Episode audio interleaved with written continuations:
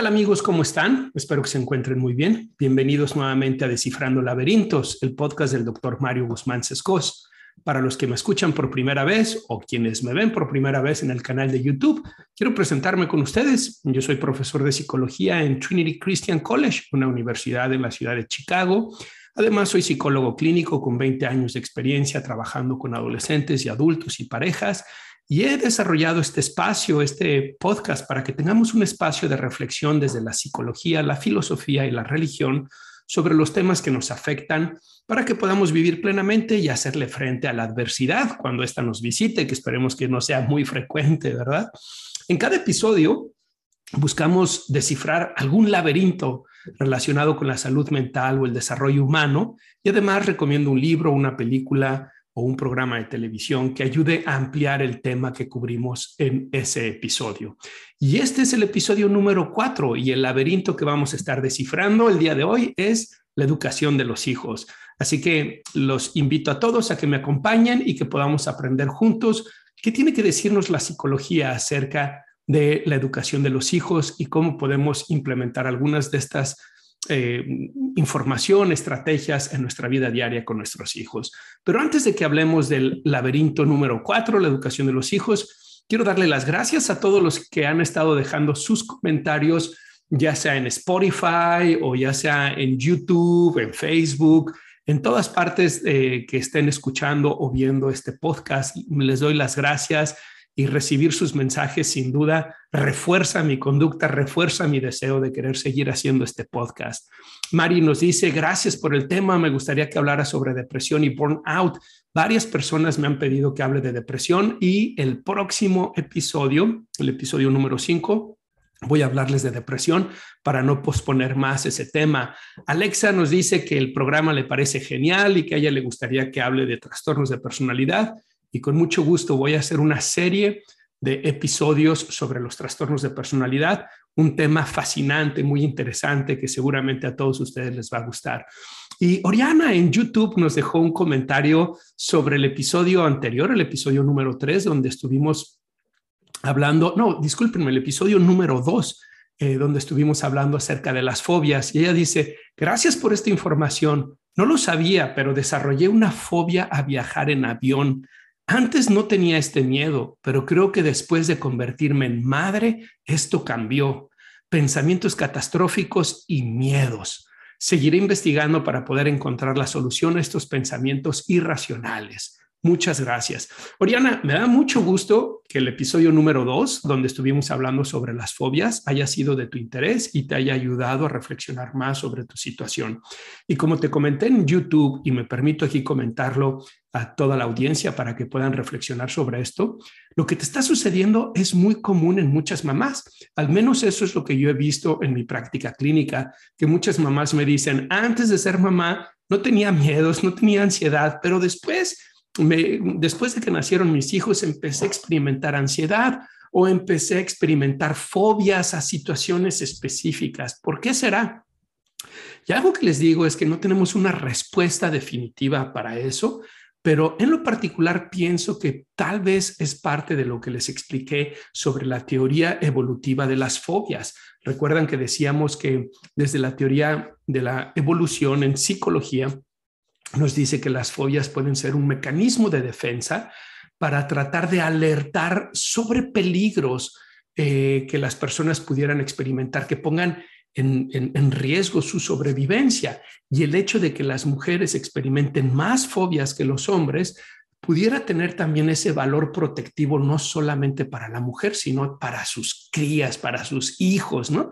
Porque si las mamás están atentas a peligros que puedan poner en riesgo la sobrevivencia de la mamá o la sobrevivencia de los bebés, entonces pueden actuar y protegerse. Entonces, yo hipotetizo, esto no tengo información, evidencia para concluirlo, pero en base a la experiencia que he tenido con pacientes, yo pienso que ahí hay esa variable evolutiva en donde a algunas mamás se les activa la ansiedad o se les activa las fobias después de que tienen a sus hijos porque de alguna manera funciona como un mecanismo de preservación, de protección, tanto para ellas como para los hijos. Eso no quiere decir que entonces mm, de, habremos de celebrarlo y quedarnos con los brazos cruzados, pero quiere decir que, que podemos verlo desde una perspectiva objetiva y desde esa perspectiva tratar de eh, abordarlo y manejarlo con las estrategias que estuvimos hablando en el episodio número dos.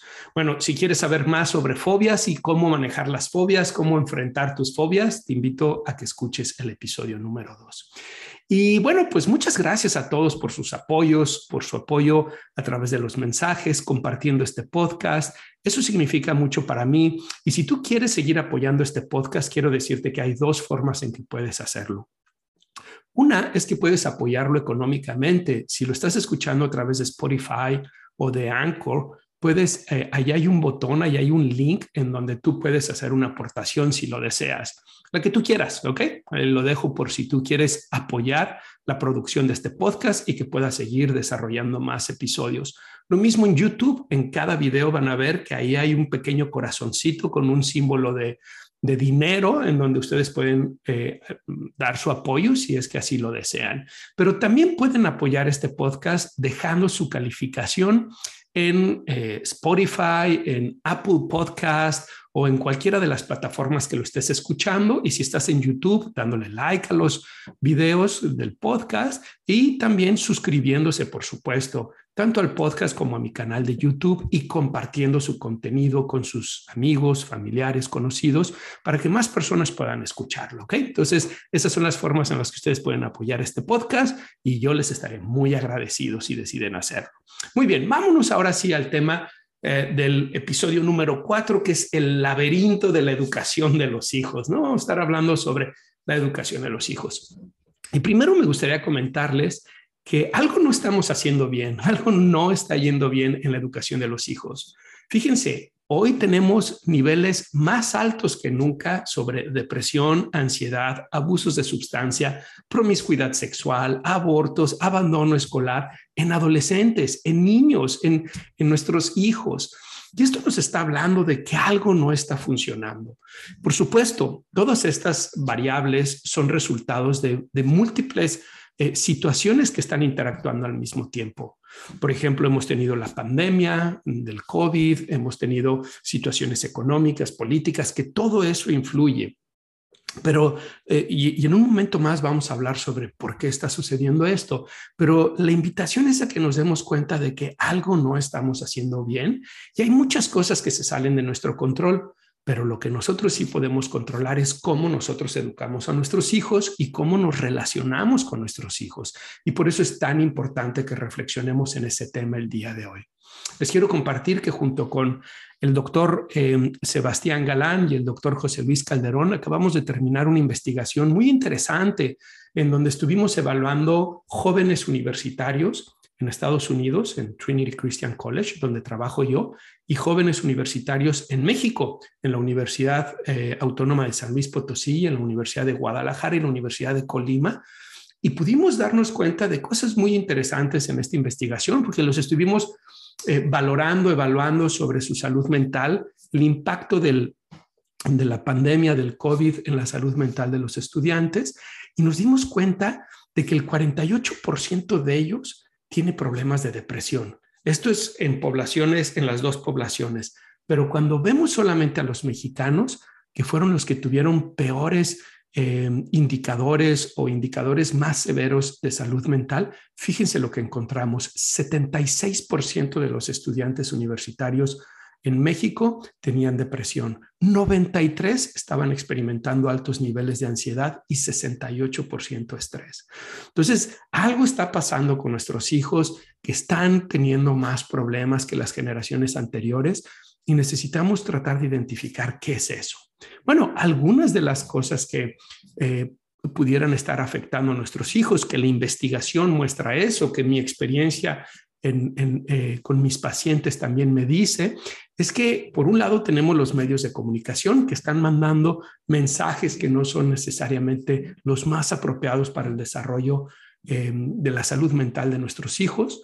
Por otro lado tenemos las redes sociales, que hoy tenemos investigación que identifica que hay una correlación en el uso de las redes sociales y la experiencia de depresión, estrés, ansiedad, etcétera.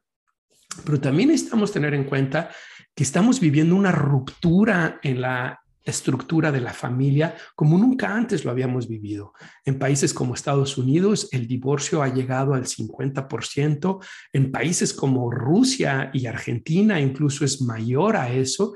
Y en México y otros países de Latinoamérica, el divorcio ha venido creciendo un punto porcentual cada año desde la década de los noventas, lo cual está haciendo que esté alcanzando cada vez más y más Em, em, digamos, números altos, ¿no? Y esto es importante porque cuando se genera esta ruptura en la estructura de la familia, lo que se va a generar es una ausencia de la figura paterna que está correlacionada con conductas de riesgo en la adolescencia, con problemas de alcohol, drogas, de violencia, que se va a relacionar también esta ausencia de la figura paterna con problemas académicos, etcétera. Ya les voy a hablar en otro episodio sobre la importancia de la figura del padre, porque en verdad que es crucial la presencia del padre en el desarrollo de los hijos y no le estamos dando esa importancia. Pero además, cuando se genera esta ruptura familiar, no solamente papá y mamá van a experimentar sufrimiento por la ruptura, sino que también los hijos van a experimentar. Hay un lapso de dos, tres años, que es un periodo de adaptación a esa ruptura familiar, donde los chicos padecen eh, una experiencia emocional importante, ¿no? Eh, no quiere decir que va a tener consecuencias de por vida, porque hay muchas personas que eh, se mm, terminan desarrollando y adaptando bastante bien a pesar de la ruptura familiar, pero sí quiere decir que los primeros dos o tres años van a ser difíciles para los hijos y también que si no se maneja apropiadamente puede tener consecuencias a largo plazo, ¿no? Entonces, eso es algo importante tener en cuenta de por qué las cosas no están saliendo tan bien con los hijos. Ya hablamos de los medios de comunicación, las redes sociales, ya hablamos de la pandemia, estamos hablando de la ruptura familiar y el divorcio, pero hay una cosa más de la cual quiero reflexionar con ustedes y esa es el rol de los papás en esta generación. Pareciera que muchos papás están teniendo dificultades para entender qué soy. ¿Soy un amigo o soy una autoridad? Y escucho eso en mis pacientes con frecuencia que me dicen, yo quiero ser el mejor amigo de mi hijo, yo quiero ser la mejor amiga de mi hijo, de mi hija. Yo les digo, ¿y por qué? ¿Y por qué quisiera ser ese mejor amigo o amiga? Ellos van a tener muchos amigos a lo largo de su vida, pero solo van a tener un papá y una mamá. Y si tú piensas que ser amigo es mejor que ser papá o mamá, entonces tienes que reflexionar fuertemente en el concepto de la paternidad y la maternidad, porque no son mejores. No, ser amigo no es mejor que ser papá o que ser mamá, es una experiencia diferente necesaria, todos necesitamos de amigos, pero diferente. Y en esas diferencias consiste en que con los amigos desarrollo un vínculo basado en aventuras, en experiencias comunes que tienen que ver con nuestra edad, que tienen que ver con el grupo al que pertenecemos. Incluso desarrollo cierta complicidad con ellos. Pero mis amigos no me castigan, mis amigos no me regañan. Me podrán dar consejos y si es un buen amigo, tendrá que decirme, oye, eso que estás haciendo no está bien y deberías dejar de hacerlo. Pero al final los amigos no son una figura de autoridad y los hijos necesitan una figura de autoridad. No necesitan a papá y a mamá como amigos. Pero ya les hablaré un poquito más adelante qué tipo de figura de autoridad, porque a veces han habido malos entendidos con eso que ha llevado a los papás a conductas que no son apropiadas. En concreto, Hoy vamos a estar hablando sobre los estilos de crianza y la importancia en la educación de los hijos. Vamos a estar viendo cómo tú, papá, mamá, la forma en que te relacionas con tus hijos tiene un impacto directo en su desarrollo, en su salud mental, los resultados que van a tener en la vida y por qué es tan importante que identifiques si la forma en cómo los estás educando, si la forma en cómo te estás relacionando con ellos es la más apropiada o no. Para eso tenemos que empezar definiendo qué son los estilos de crianza. Y por crianza me refiero a la forma en cómo educamos a los hijos. Una definición que tengo en uno de mis libros es que la crianza es el estilo educativo que adoptan los papás hacia sus hijos y que influye en su desarrollo psicosocial y su adaptación al medio en que se desenvuelven. Entonces, fíjense, Es un estilo educativo que papá y mamá adoptan, a veces consciente y a veces inconscientemente, hacia sus hijos. Y este estilo educativo va a influir el desarrollo psicosocial de los hijos y la adaptación a su medio, la adaptación a la escuela, la adaptación a la sociedad, la adaptación a los amigos, etc. La psicóloga Diana Baumrind, eh, desde la década de los 70, identificó que existen cuatro estilos parentales. Estos los llamó el estilo autoritario, el estilo permisivo, el estilo negligente y el estilo autoritativo. Cada uno de estos estilos parentales tiene resultados distintos. Algunos favorecen más ciertas áreas y otros favorecen menos esas áreas. Pero lo más interesante es que tienen resultados en el desarrollo de nuestros hijos que van a ser diferentes y que como papás creo que es importante que los tengamos en cuenta. Vamos tratando de entender estos cuatro estilos de, em, de crianza para que veas con cuál te identificas tú, cuál estás aplicando tú, cuál está aplicando tu esposo o tu esposa y si realmente es el estilo más conveniente para tus hijos o no. El primero es el autoritario. El estilo autoritario es, digamos, papá y mamá, donde tienen eh, muchas reglas, muchos castigos, em, muchas demandas o exigencias, pero hay poco afecto, hay poca convivencia eh, hay poca comunicación y hay poca negociación. Son donde papá y mamá hablan o dicen cosas como, lo vas a hacer porque lo digo yo, ¿no? Y cuando el hijo o la hija piden una explicación y dicen, ¿por qué yo? Porque lo digo yo y tienes que obedecerme. Son papás que pueden abusar del castigo y son papás que tienen dificultades para reconocer y valorar los logros, los esfuerzos que sus hijos hacen en la vida. El segundo es el permisivo, es el opuesto, es el papá o la mamá que actúan como si ellos estuvieran para servirles a sus hijos. Recuerdo una señora que vino a comer un día a, la casa.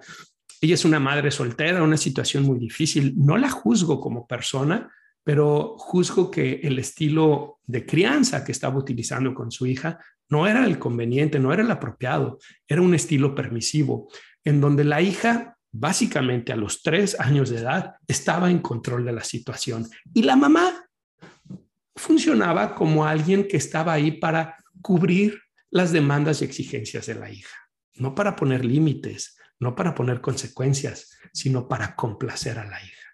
Son papás y mamás que prácticamente hacen reverencias a sus hijos, tienen altos niveles de afecto, altos niveles de permisividad, muy pocos niveles de reglas, disciplina, castigos y por lo tanto eh, ellos tienen una relación en donde se expresan con sus hijos de la forma, de la siguiente forma. Lo que tú digas, mi amor, claro que sí, mi chiquita, mi princesa, mi príncipe, mi guapo, ¿no? Papás que están totalmente envueltos en complacer a sus hijos, que los ven como si fueran los más inteligentes, los más guapos, los más bonitos, y por lo tanto piensan que su función es complacerlos y es ser amigos de sus hijos.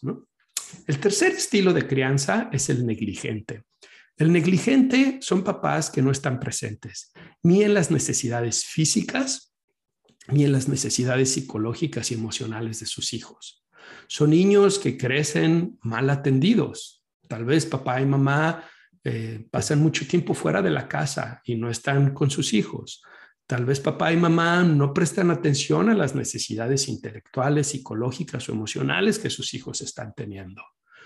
Tal vez papá y mamá experimentan incluso una sensación de rechazo hacia esos hijos y esos hijos son niños que solemos verlos que están mal alineados, son niños que suelen tener muchos problemas académicos porque no cumplen con las tareas, no traen los cuadernos y es que son niños que en casa no están siendo atendidos apropiadamente.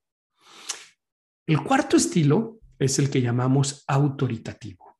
Este estilo, eh, como su palabra lo dice, proviene de la autoridad. Aquí creo que es importante reflexionar algo. La palabra autoridad viene de la palabra autor. Es decir, el que crea algo. Una persona para que sea verdaderamente autoridad, para que pueda ser una autoridad hacia los demás, en este caso hacia los hijos, tiene que ser alguien que crea un vínculo con sus hijos, que crea una relación con sus hijos. Una autoridad no es quien se impone, no es quien es exigente, demandante y no escucha las necesidades de los demás. Eso es un autoritario.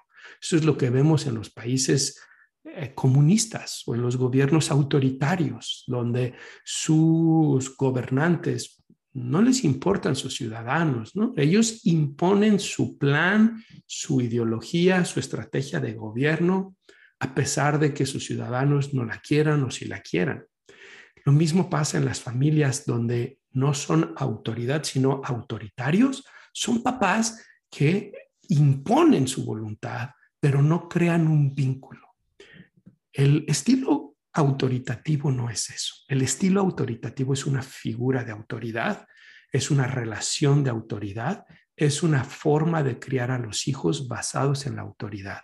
Pero en esa autoridad que les estoy comentando, en una autoridad que ha creado un vínculo, una relación especial con sus hijos.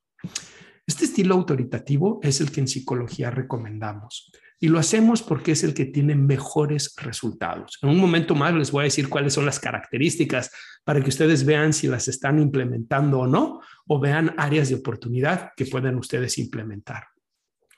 Pero primero quiero decirles, los niños que crecen en un ambiente autoritario, donde los papás son autoritarios, suelen ser niños que son obedientes, pero son niños que tienen mayor tendencia a la depresión y a la ansiedad y cuando crecen son personas que tienen una tendencia a tener más problemas de salud mental, a no tener una voz por sí mismos, a no saber relacionarse como iguales con otras personas.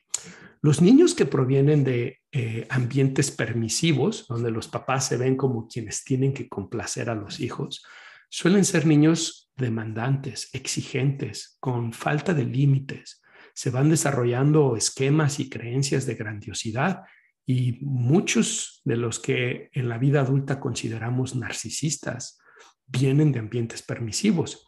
También muchos de los que tienen problemas con el control de impulsos, como es el tema de la sexualidad o el tema del abuso de sustancias, vienen de ambientes permisivos porque no aprendieron a autorregularse, a autocontrolarse. Las personas que crecen en ambientes negligentes, donde papá y mamá no cubrieron, no atendieron las necesidades físicas, sociales y psicológicas de los hijos, son los que tienen los peores resultados. Son niños que suelen crecer y desarrollarse con trastornos de la personalidad, como es el trastorno límite de la personalidad, con problemas severos, importantes de adicciones, con dificultades para relacionarse adecuadamente. En cambio, el autoritativo el estilo basado en la autoridad, en el autor que ha creado una relación y un vínculo con sus hijos, es el que da los mejores resultados. Son niños que suelen tener mejor rendimiento académico, suele irles mejor en la vida adulta, en el ámbito laboral, en el ámbito de pareja, tienen más estabilidad y gozan de mejor salud mental.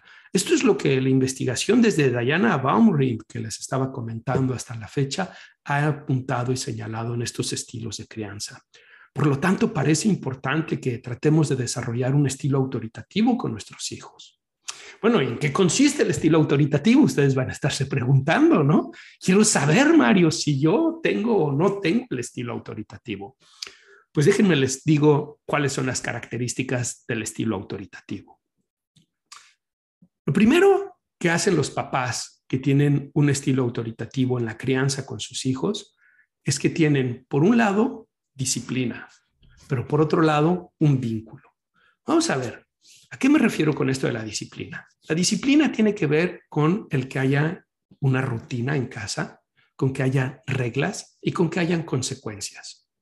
Estas consecuencias son de dos tipos. Por un lado son privilegios o en psicología les llamamos reforzadores, es decir, consecuencias que son agradables, positivas para los hijos, que se les entregan cuando ellos han seguido las reglas, cuando ellos se han comportado de manera apropiada, cuando ellos han seguido los acuerdos que tienen con los papás y consecuencias o castigos en términos de la psicología, no en términos populares, son consecuencias negativas para los niños que les ayudan a ver que no están actuando de la manera deseable, esperable, correcta o apropiada, como lo quieran llamar, y por lo tanto han experimentado esa consecuencia. En un momento más les voy a hablar sobre qué tipo de reglas son las que los papás autoritativos tienen con sus hijos para que ustedes puedan ver si las están manejando en casa o cómo pueden implementarlas. Pero eso es la disciplina, ¿ok? Rutina, reglas, privilegios y consecuencias. Pero por otro lado tienen un vínculo. Yo les digo a los papás que me visitan en la consulta o cuando estoy dando las conferencias o a mis alumnos en la universidad que la disciplina y el vínculo son las dos piernas con las que los papás autoritativos caminan. Si solamente hay disciplina, podrán avanzar a brincos, pero no de manera muy apropiada. Si solamente hay vínculo, lo mismo, podrán avanzar, pero no de manera apropiada. Si solamente hay disciplina, pueden caer más al estilo autoritario del que hablábamos, que no es conveniente. Si solamente hay vínculo, pueden caer más al lado permisivo, que tampoco es conveniente. Se necesitan los dos, la disciplina y el vínculo. Ustedes van a decir, ¿a qué te refieres con vínculo, Mario? Me refiero a la convivencia y al afecto, al tiempo de calidad, teniendo experiencias, actividades con tus hijos y a la demostración del afecto. Sí, a la demostración del afecto. Besos, cariños, palabras de amor, eh, palabras que les ayuden a sentirse edificados. Nuestros hijos necesitan eso, porque si ellos tienen disciplina, entonces saben que su vida, en su vida hay certidumbre. Y acuérdense que la certidumbre es sinónimo de seguridad. Sus hijos van a crecer con un sentido de seguridad personal y exterior. Pero si además hay vínculo, si hay esta convivencia y este afecto, estas experiencias y estas demostraciones de amor, sus hijos se van a sentir queridos, se van a sentir que ellos son importantes, que ellos pertenecen para la familia. Y seguridad y amor son las dos nutrientes más importantes que nuestros hijos necesitan en su desarrollo. Muy bien, tal vez ustedes se van a preguntar, ¿cómo podemos implementar el estilo autoritativo? Y aquí les quiero dar algunas estrategias muy puntuales. Les voy a dar cinco estrategias para que por favor presten atención tome nota. Si estás en el gimnasio, si estás manejando, si estás preparando tus alimentos o si me estás viendo por YouTube, eh, te invito a que hagas una pausa a esas actividades para que tomes nota y puedas ver cómo estás trabajando tú estas cinco estrategias que te voy a dar para desarrollar el estilo autoritativo con tus hijos. La número uno, y me parece que es la más importante de todas, papá y mamá necesitan ser un solo equipo con mucha frecuencia atiendo papás que llegan y me dicen, es que él los educa de una manera y yo los educo de otra manera. Es que ella es la buena onda y yo soy el mala onda. O al revés, normalmente es al revés porque la mamá es la que pasa más tiempo con los hijos, ¿no? Ella es la que pone las reglas, las consecuencias, yo soy el que juego y me divierto con ellos. ¿Y saben qué es lo que pasa cuando papá y mamá no usan el mismo estilo de crianza? Cuando papá, por ejemplo, es permisivo y mamá es autoritaria, bueno, lo que pasa es que está dividido. Y un barco dividido, un, imperio dividido, una casa dividida, una familia dividida, no puede sostenerse con el tiempo. Y los hijos van a aprovechar eso porque van a ir aprendiendo y van a ver, ah, mm, tal vez mi mamá es menos permisiva y mi papá es más permisivo. Y van a buscar obtener beneficios de esa situación. Y lo que puede suceder es que eso puede llevar a triangular la relación de pareja, en donde ahora el hijo o la hija está interfiriendo incluso en los sentimientos y pensamientos que tiene la pareja. Porque tal vez la mamá piensa, no es justo que él haga eso cuando yo estoy haciendo esto con nuestros hijos. O él piensa, ella siempre hace esto. O cuando ella o él piensan, se están aliando en contra de mí. Se empieza a triangular la relación y se va a fracturar la relación de pareja, la relación familiar y la educación de los hijos. Por eso el primero y más importante paso es hacer un solo equipo, papá y mamá.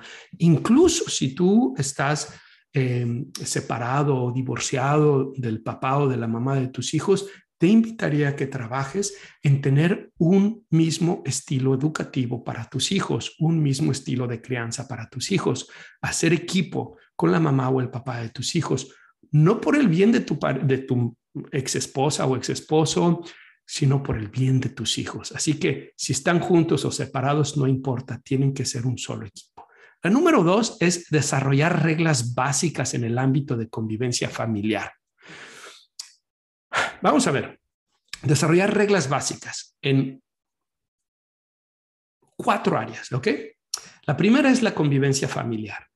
En esta área de la convivencia familiar necesitan incluir reglas de respeto. Esa debe ser la primera, respetarnos, tratar a los demás como quiere ser tratado. Es la regla de oro, ¿no? Es la regla de oro que Jesús implementó hace dos mil años y que hasta la fecha sigue siendo la regla de oro, porque a todos nos gusta ser tratados adecuadamente. La pregunta es, ¿y yo trato a todos adecuadamente? ¿Los respeto? ¿Les trato con valor, con dignidad? Entonces, en la convivencia familiar necesitan haber reglas de respeto, necesitan haber reglas también de actividades que se hacen en la familia. Por ejemplo, si el domingo van a misa, van a comer, van a hacer alguna actividad en particular, o si va a haber un día a la semana donde va a ser la cena familiar, donde además hay algún evento, no sé, juegos de mesa o movie night, lo que ustedes quieran, ¿no? Necesita quedar clara también esas expectativas de la convivencia familiar. Ahí deben de incluir también el tema de si se va a comer juntos como familia o no, etcétera. El segundo área o el segundo ámbito para desarrollar reglas básicas son las responsabilidades en el hogar. Eh, a mí me sorprende con mucha frecuencia cuando atiendo a papás ver cómo ellos son los que se encargan de todo el funcionamiento de la casa o para los que tienen ayuda en el personal doméstico, pues el personal doméstico se encarga de todo, ¿no? Y yo les digo, ¿cuál es el mensaje que tus hijos están recibiendo? ¿Cuál es el mensaje que tus hijos reciben cuando ellos no tienen que recoger su ropa, no tienen que lavar sus platos, no tienen que hacer su cama? El mensaje que reciben es, no tengo que hacerme responsable. Alguien más se va a hacer responsable de mí, por mí. Y no solamente eso, ellos van desarrollando una idea de que merecen ese trato y no desarrollan la idea o el concepto de somos un equipo. Por lo tanto, es importante que los hijos tengan responsabilidades en el hogar. Las básicas mínimas es que ellos arreglen su habitación, arreglen su cama, eh, pongan la ropa sucia en el cesto de la ropa sucia y arreglen su baño. Creo que depende de la edad, Incluso los hijos pueden aprender a lavar su ropa y también pueden ayudar en otras labores domésticas, como es hacer el jardín, como es preparar la comida, como es lavar los trastes. Es muy importante que lo hagan.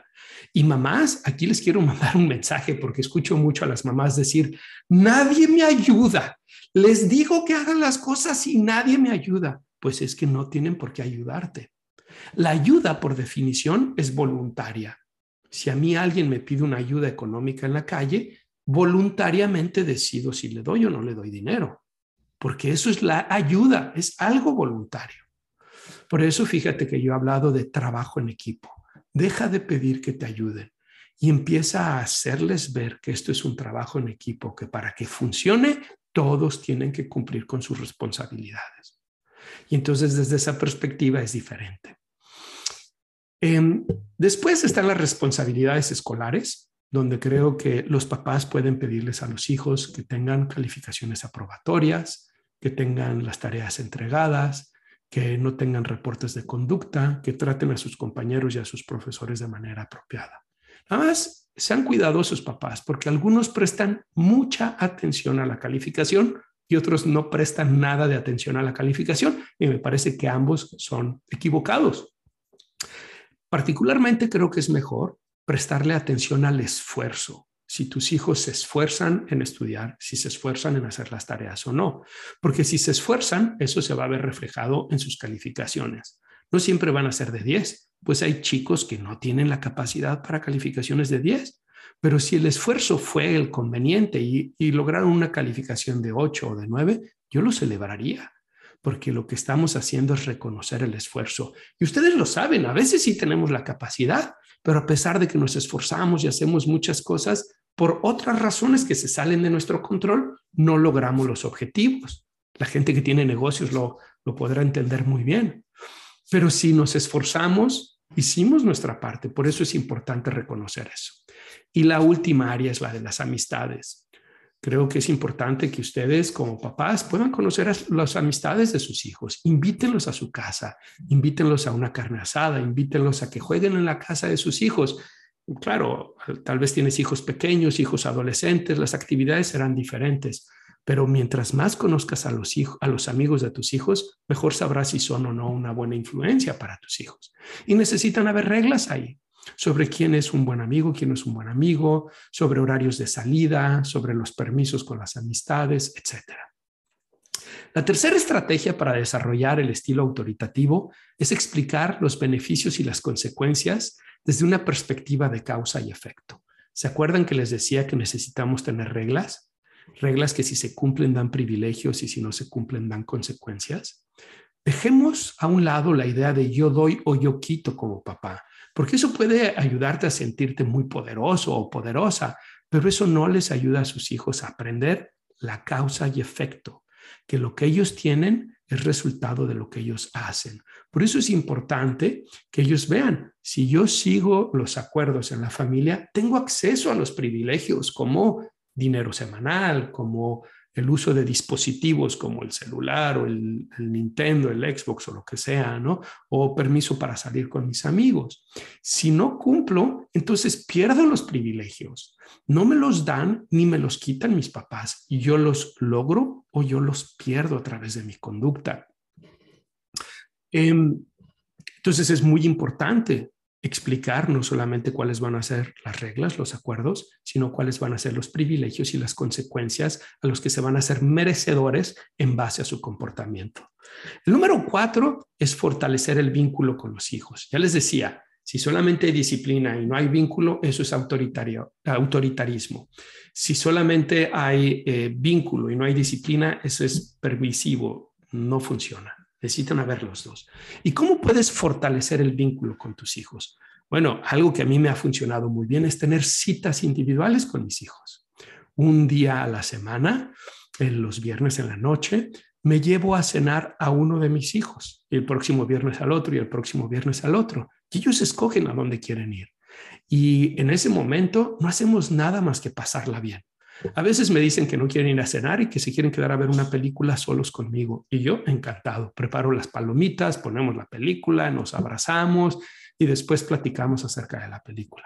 ¿Por qué es importante tener citas con tus hijos? Porque necesitas ser significativo para ellos, necesitas ser importante para ellos.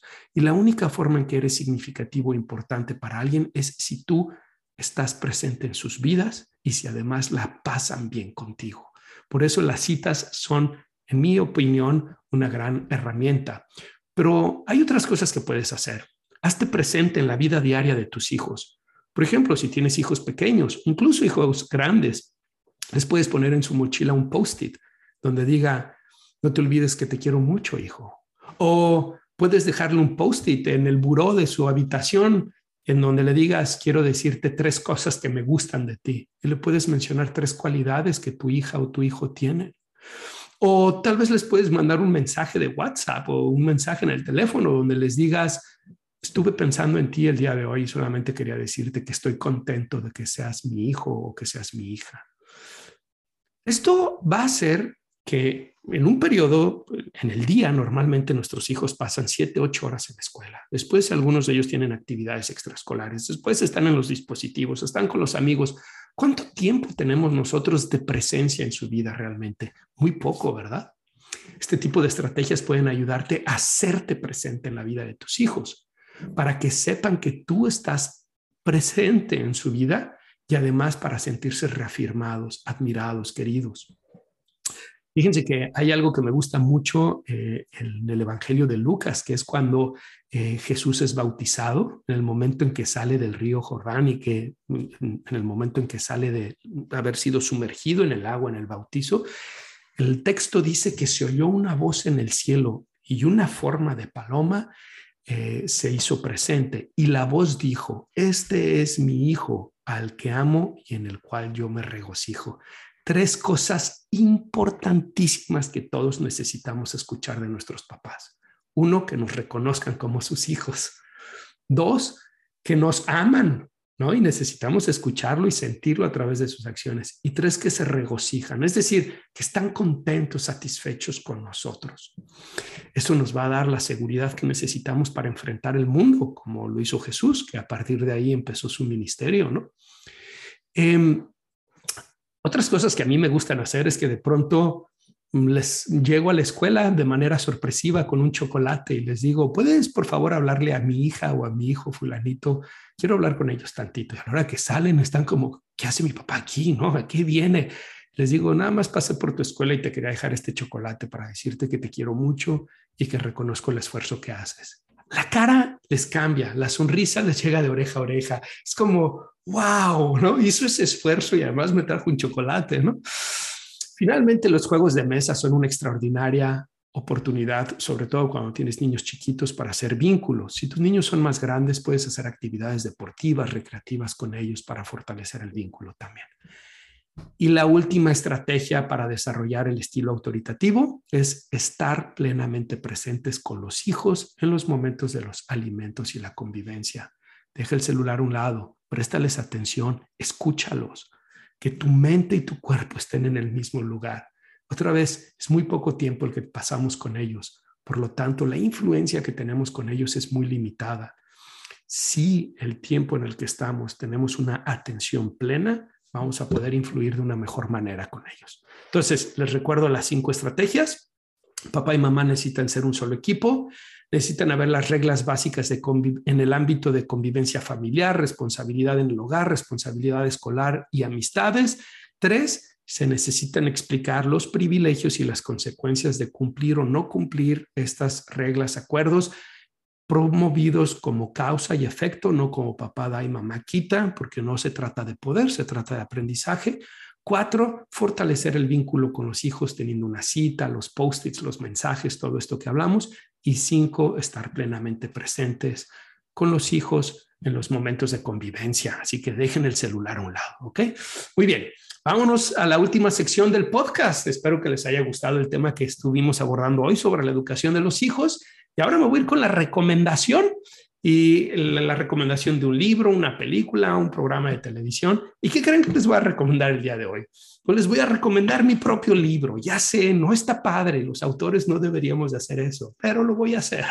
Y la verdad es que está bien padre. Se llama La transformación del adolescente, guía para padres y profesionales.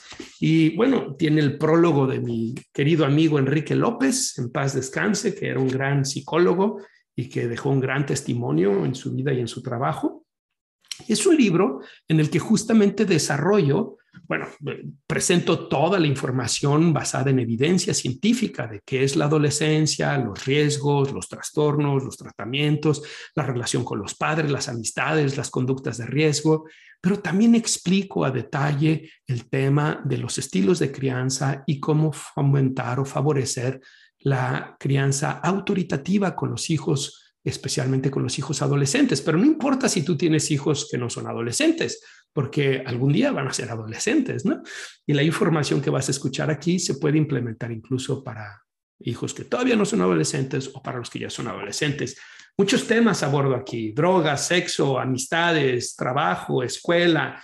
Y es un libro al que le tengo mucho cariño. Eh, Lee tiene puras eh, calificaciones de cinco estrellas. Si van a Amazon van a ver todos los lectores han estado muy contentos con el libro eh, y es un libro que si tú eres psicólogo, profesor, entrenador, te va a servir muchísimo.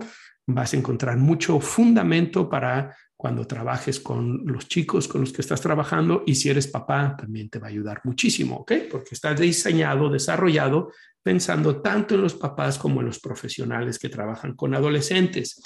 Y también les quiero recomendar el seminario de la transformación del adolescente, porque tengo un seminario en línea en donde mucho del contenido del libro lo puse en, una, en un seminario que tú puedes tener acceso 24 horas al día, 365 días al año, eh, desde cualquier dispositivo y acceso de por vida. Es un seminario que está en la plataforma de Udemy y también hemos tenido solo cinco estrellas. Todos los eh, alumnos o estudiantes o participantes, como le quieran llamar, han quedado muy satisfechos y nos han dejado cinco estrellas. Y puede ser un muy buen complemento con el libro de la transformación del adolescente. Muy bien, bueno, habiendo visto todo esto, vamos a terminar el podcast del día de hoy. Entonces, hoy estuvimos hablando sobre la educación de los hijos. Ese es el laberinto que tratamos de descifrar el día de hoy. Hablamos de, las, de qué son las, eh, los estilos de, la de crianza, perdón. Hablamos de los cuatro estilos de crianza, el autoritario, permisivo, negligente y autoritativo. Y también hablamos sobre cómo puedes desarrollar el estilo autoritativo. Y finalmente les recomendé el libro y el seminario de la transformación del adolescente para que aprendan más de eso. Así que me voy a despedir, pero no sin antes decirles eh, que estoy muy agradecido con todos ustedes por acompañarme en este podcast, por todos sus comentarios y recordarles que hay dos formas en las que ustedes pueden apoyar este podcast. Una es dejando una contribución, si así lo desean, en Spotify, en Anchor o en YouTube. Pueden apoyar económicamente para que podamos seguir produciendo este podcast. O la otra es que pueden simplemente compartirlo con amigos, colegas, familiares, para que más y más personas se vean beneficiados. Y claro, no te olvides de dejar tu like si lo estás viendo en YouTube, eh, de dejar tus comentarios y de dejar tu calificación en Spotify o Apple Podcast, porque todo eso sirve para el algoritmo. ¿Ok? Pues les mando un fuerte abrazo, que estén muy bien y nos vemos en el siguiente episodio que vamos a resolver el laberinto de la depresión. Que estén muy bien. mm